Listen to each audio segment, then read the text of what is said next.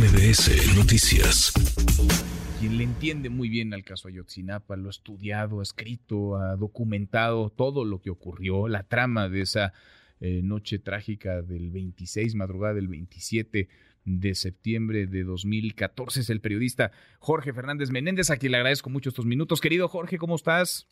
Manuel, un placer como siempre hablar contigo, con todo tu auditorio, con todos los amigos. Gracias a ti, muchas gracias como siempre, Jorge. Eh, ¿Qué decir de esta eh, determinación judicial para que estos ocho militares puedan llevar su proceso eh, en libertad, no en una prisión, en una prisión eh, militar. Y no son los únicos, no son los primeros, son muchos otros los militares que han sido señalados, involucrados. ¿Cómo leer el caso, Jorge, cuando ha pasado tanto tiempo y hemos dado tantas vueltas, ha habido tanta grilla y tanto lucro con este tema?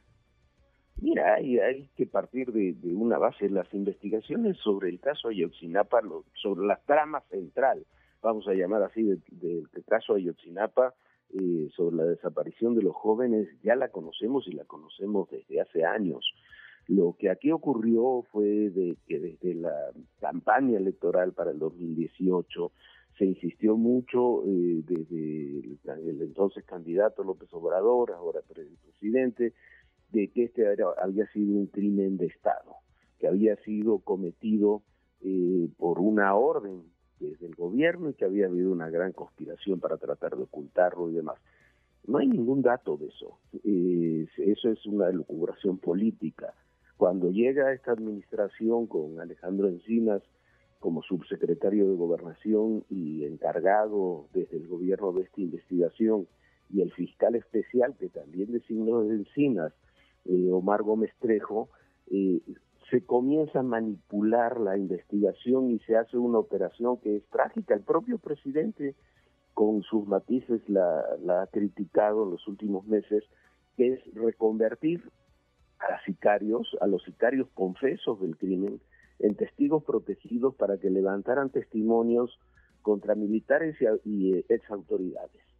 Y, estos militares que terminan detenidos por esos testimonios de los ex sicarios, particularmente de Gildardo López Astudillo, el cabo Gil, que era el jefe de los sicarios de, Guerreros Unidos y que está confeso de haber participado en el secuestro y la muerte de los jóvenes. Entonces se hizo una trama terrible, a mí me parece terrible, que es quizás lo más discutible que hay en todo este caso, de que los sicarios se conviertan en acusadores y que quienes detuvieron a los sicarios son los que quedan en libertad. Como determinó un tribunal y una juez en el caso de estos ocho militares, eh, se les da la libertad condicional, de, pueden seguir su proceso en libertad, porque no hay elementos de los que se los acusa eh, para poder mantenerlos detenidos, para mantenerlos con una prisión preventiva siquiera.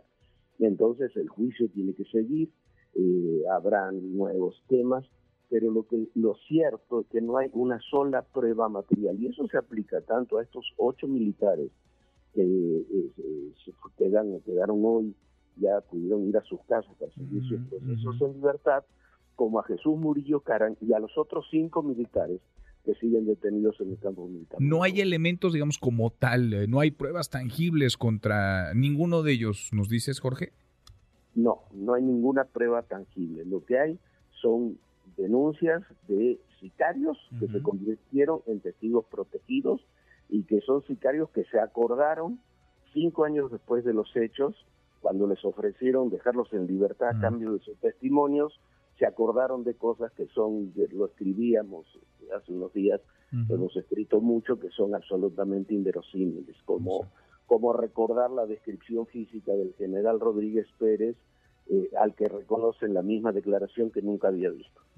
Los patos tirándole a las escopetas. ¿no? Ahora resulta que tiene más validez, tiene más credibilidad la palabra de un sicario, de un criminal, que la de cualquier persona que puede tener todo el derecho a defenderse, por lo menos gozar de esa presunción de inocencia, Jorge. Sí, estamos hablando en este caso, por ejemplo, del, del máximo rango de los militares detenidos es el general Rodríguez Pérez, con 44 años, ya estaba en el retiro, 44 años de servicio, sin nunca haber recibido una acusación de, de malos manejos o de corrupción o de relación con el narcotráfico, de haber violado derechos, derechos humanos. Entonces vale más la palabra de un asesino confeso que la de un militar. Pero además, Manuel, hay otro tema que es fundamental. Entre la investigación, hemos hecho muchas investigaciones. Yo creo que la más completa es la que hizo la Comisión Nacional de Derechos Humanos cuando la dirigía Luis Raúl González Pérez. Es una, investigación amplísima con una enorme cantidad de datos, de lo mejor que hay sobre el tema Yotzinapa. Y, y ahí están incluidos también todas aquellas capturas de pantalla que tiene la DEA y que entregó al Estado mexicano desde el 2017 eh, sobre las comunicaciones entre los criminales. Y ahí queda claro quiénes son los criminales que participaron, quiénes son los que hablaron, los que dieron órdenes, las que ejecutaron órdenes, incluyendo este señor, el cabo Gil. y entonces, y eso la Fiscalía Especial de Gómez Trejo no lo consideró consideró que no, que no eran válidas y lo dejó fuera. Y ahí está ahí está la síntesis de lo que ocurrió relatado por los propios protagonistas, lo que ocurrió aquel 26 de septiembre. Pues sí, aunque ya el asunto está más que contaminado, ¿no, Jorge? Y ahora echémosle otro ingrediente a este, a este cóctel. Ahora es la disputa también, la confrontación entre el presidente y su gobierno y el Poder Judicial. Sí, yo creo que esto, mira, el presidente detalla en un montón de contradicciones, ¿no? dice, quieren dañar la imagen del ejército liberando a los militares. Hombre, es exactamente al revés. Alejandro Encinas el domingo pone un tuit criticando al ejército porque defiende a estos, estos personajes que fueron liberados, estos militares, y cómo no los va a defender, son parte de, de su estructura, están absolutamente convencidos de que no hay pruebas contra ellos, que las acusaciones son infundadas, tanto el sexenio anterior como este, los mandos militares están convencidos de que no hay participación militar en el caso Ayotzinapa.